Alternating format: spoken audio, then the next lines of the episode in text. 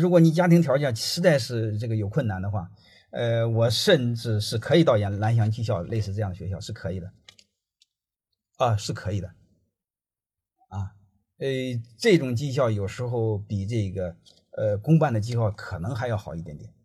我们很多工种几十年没有的，但是现在有了。你比如厨师、美容师、美发师，还有媒体师，呃，类似这些东西，你看都很有机会。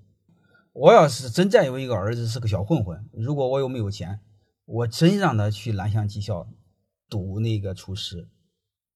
为什么读厨师？读了厨师，我就让他去五星级酒店后厨打杂。因为在我的概念中，先去个大衙门里边的最低的那个工作，因为大门口只要进去，里边就开始舒服了，包括足疗师都没问题。足疗师慢慢可以做推拿师。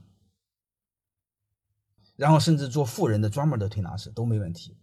如果我的孩子在五星医院待个三五年，慢慢的中餐西餐所有的餐都学会了，我给他一个方向，做米其林那个厨师，就是最优秀的厨师。